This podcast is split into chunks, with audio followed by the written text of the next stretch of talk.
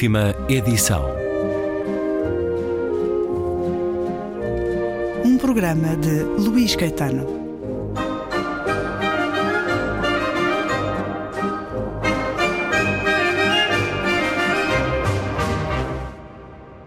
Última edição. 20 anos de emissões. Este livro é sobre os motivos que levam as pessoas a dividir-se na política e na religião. A resposta não é como os manicaístas pensaram, porque algumas pessoas são boas e outras más. Em vez disso, a explicação é que as nossas mentes foram concebidas para uma justiça grupista.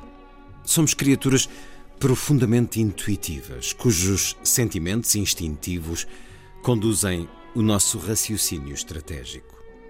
Isto torna difícil ligarmos-nos com quem vive noutras matrizes que são muitas vezes construídas sobre configurações diferentes dos fundamentos morais disponíveis. Mas, da próxima vez que se vir sentado ao lado de alguém com uma outra matriz, dê-lhe uma oportunidade.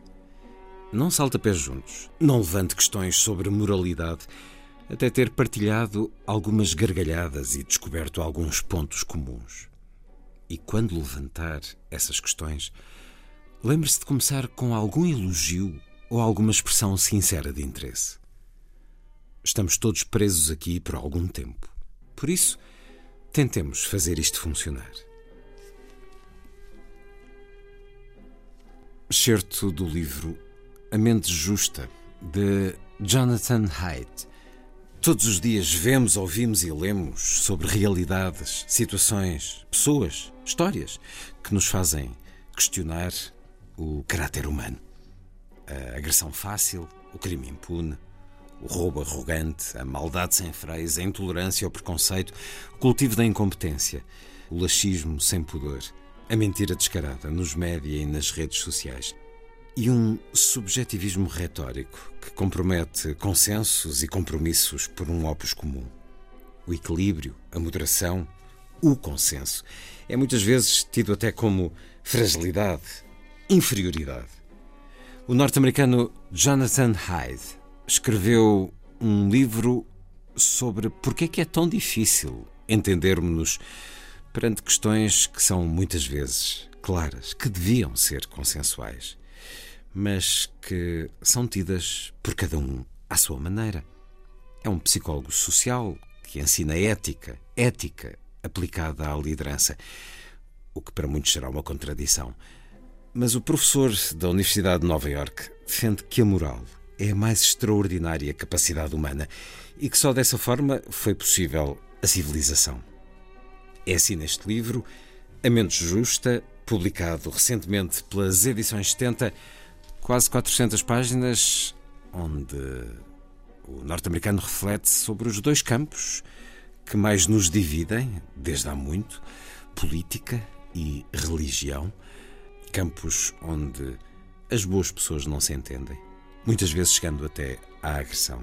Jonathan Hyde propõe que, em vez de intransigência, convoquemos a curiosidade e a descoberta, o apelo à virtude e ao humanismo a nossa mente está preparada para isso.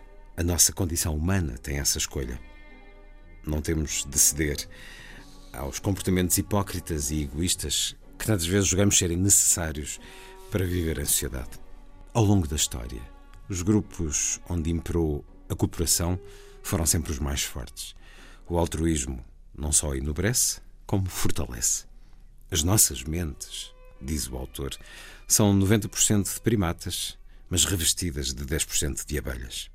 A mente justa é uma incursão pela história, a neurociência, a genética e a psicologia social.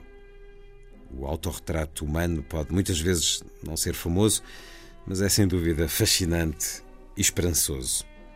Aqui encontramos um poema de um mestre zen chinês do século VIII, Seng Tsan, que termina dizendo: Se queres que a verdade se erga nítida diante de teus olhos, nunca seja a favor ou contra.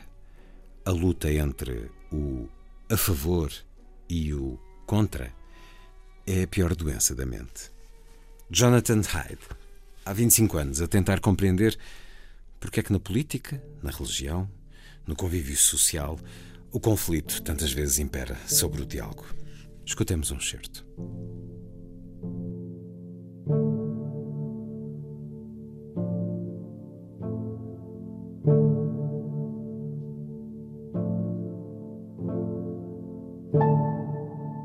No Reino Unido, os deputados do Parlamento há muito que estão autorizados a cobrar aos contribuintes somas razoáveis para manter segundas habitações, visto que são obrigados a passar tempo em Londres e nos seus círculos eleitorais.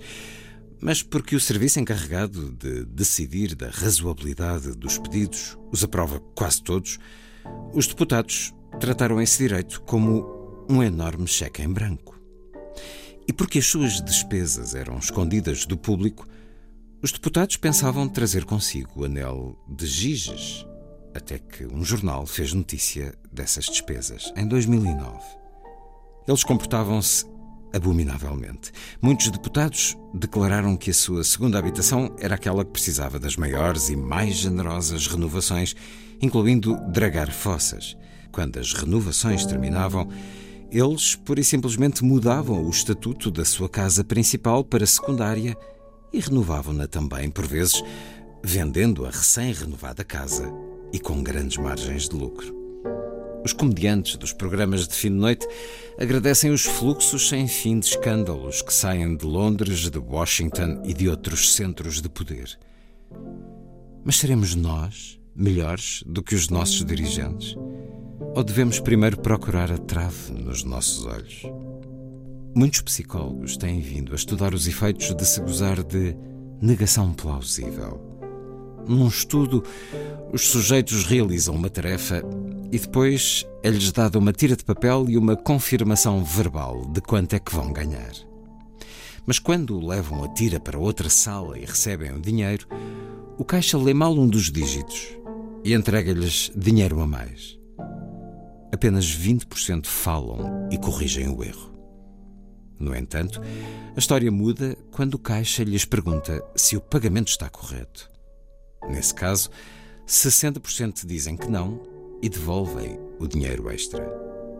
Uma pergunta direta elimina a negação plausível, obriga a uma mentira direta para se manter o dinheiro. Como resultado, há uma probabilidade três vezes maior de as pessoas serem mais honestas. É impossível prever quem irá devolver o dinheiro tendo apenas por base o modo como as pessoas avaliam a própria honestidade. No seu livro Previsivelmente Irracional, Dan Ariely descreve uma brilhante série de estudos em que os participantes têm a oportunidade de ganhar mais dinheiro, afirmando que resolveram mais problemas de matemática do que os que efetivamente resolveram. Ariely resume as suas descobertas a partir de muitas variações de um paradigma como este. Se tiver oportunidade, a maior parte das pessoas honestas enganará. De facto, em vez de descobrirmos algumas maçãs podres que estragam as outras, descobrimos que a maioria das pessoas engana, mas que engana apenas um bocadinho.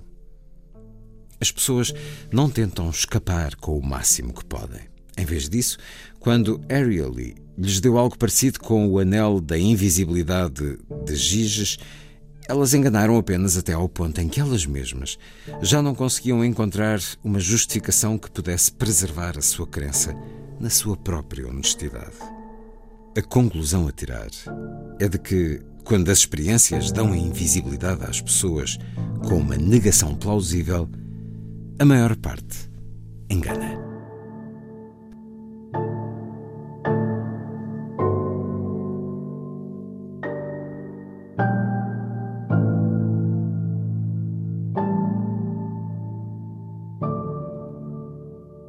Excerto do livro A Mente Justa. Porque as pessoas boas não se entendem sobre política e religião. Livro do psicólogo social norte-americano Jonathan Haidt. Tradução de André Morgado. Publicado pelas Edições 70 em abril de 2023.